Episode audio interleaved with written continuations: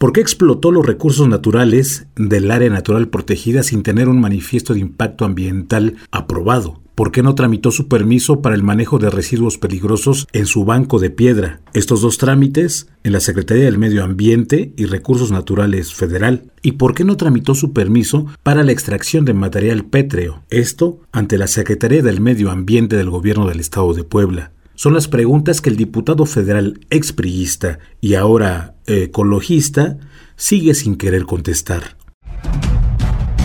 Radio Expresión presenta el podcast informativo. A casi un mes y medio de que las autoridades ambientales estatales y federales clausuraron la mina de material pétreo o banco de piedra propiedad del diputado federal Marco Antonio Natale, no ha dado a conocer algún posicionamiento sobre los acontecimientos. Al ser abordado por este medio de comunicación y cuestionarlo sobre los acontecimientos e incluso preguntarle sobre si, además de la clausura, le habrían fincado alguna responsabilidad administrativa, se limitó a responder Diputado, algo que tenga que decir respecto a las acciones recientes en, la pedrera. En su momento les daré toda la información. Que... ¿Le, impusieron alguna multa a este diputado? En su momento les informaré de todos los acontecimientos. ¿No hay ninguna Por el momento ahorita no, no tengo nada que comentar.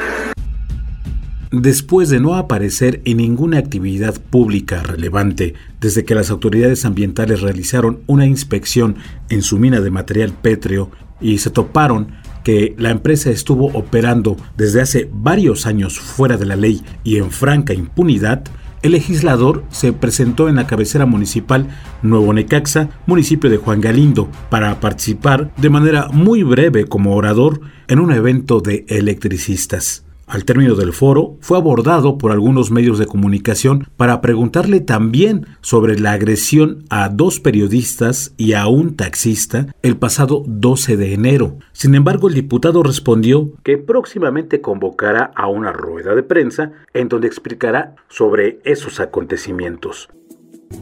Cabe recordar que fue al otro día de la clausura que realizaron agentes de la Secretaría del Medio Ambiente del Estado cuando un par de reporteros, entre ellos Ricardo Melo Salas y un taxista que les prestó el servicio de transporte, cuando el personal de la minera del diputado ecologista les salieron al paso para evitar que llegaran a la pedrera y sacaran fotografías de la clausura. Los empleados de Natalia Gutiérrez a los reporteros les quitaron sus teléfonos celulares y cámaras. Ricardo Melo dijo que reportaría la ubicación con las autoridades municipales, por lo que un sujeto de aproximadamente 1,80 metros de estatura le tiró un golpe pegándoselo en la boca.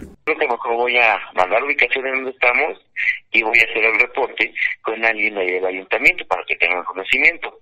Una persona como de 1,80 más o menos voltea y si me dijo, dice, ¿a quién vas a, ¿qué vas a hacer? Le digo, voy a, voy a reportar dónde estamos por nuestra seguridad.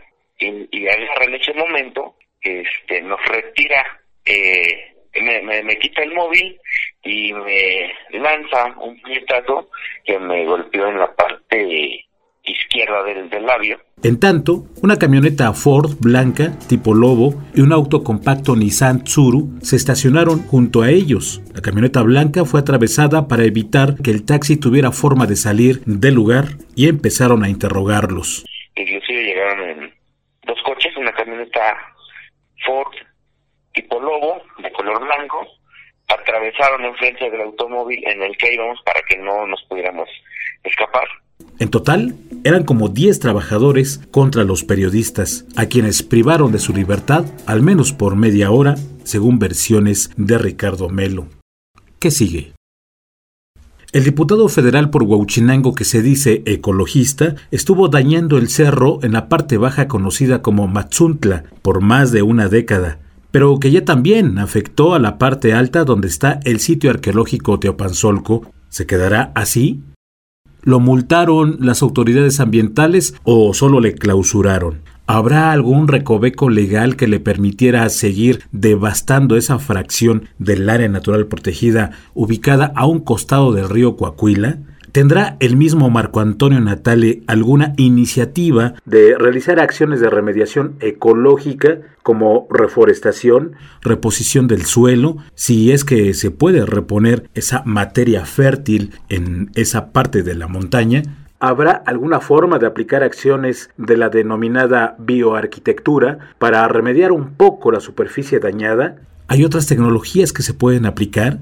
Su carácter de diputado le daría alguna facultad para poder etiquetar recursos a dependencias ambientales o al propio ayuntamiento de Huauchinango para realizar algunas acciones en beneficio del medio ambiente. En ese punto, hay mucho que le tiene que aclarar el diputado federal Marco Antonio Natale a los huauchinanguenses y a la gente que tuvo confianza en él para convertirse en un funcionario de leyes. Sin embargo, hasta el momento ha preferido guardar silencio. Tal vez la mejor arma hasta el momento del diputado ecologista sea no hablar y apostarle al olvido. Por el momento ahorita no, no tengo nada que comentar.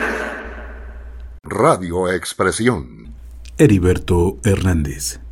Periodismo de verdad.